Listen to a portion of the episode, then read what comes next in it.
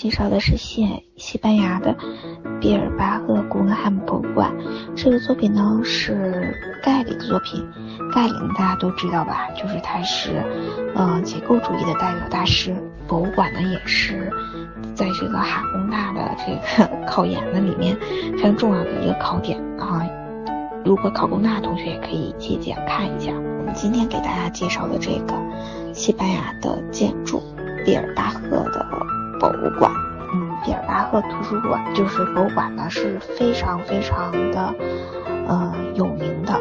为什么呢？原来呢就是这个西班牙的这个毕尔巴赫这个地方就是已经快就这这个城市已经快不行了，快倒闭了。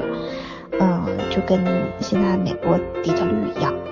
嗯，然后，嗯，就是因为这个博物馆让这个城市起死回生。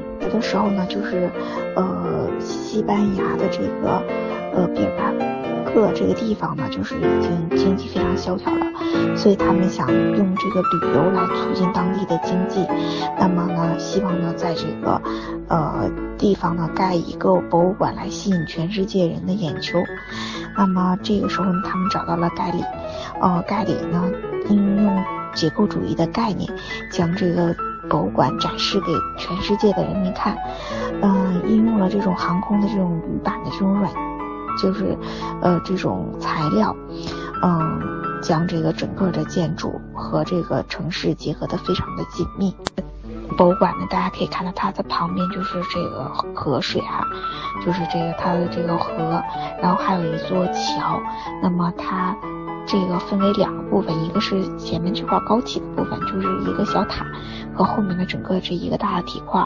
那它将这个桥和这个隔隔断了这个博物馆，但是呢，由于这个博物馆又把这两边联系在一起，所以呢，相对来说有一种嗯像是欢迎大家的这个感觉。将近有四百万人因为这个博物馆来到这个城市，那么这个市政府呢，也因为这个建筑，呃。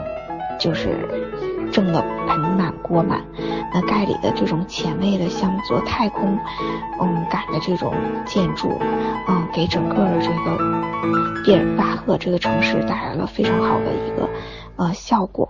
由这个建筑将这个城市，呃作为这个整个的一个呃城市地标的，比如说像法国的埃菲尔铁塔呀，还有像呃。悉尼歌剧院呢，都是起到了一个城市地标的作用，也嗯吸引了全世界各各国的人民来膜拜。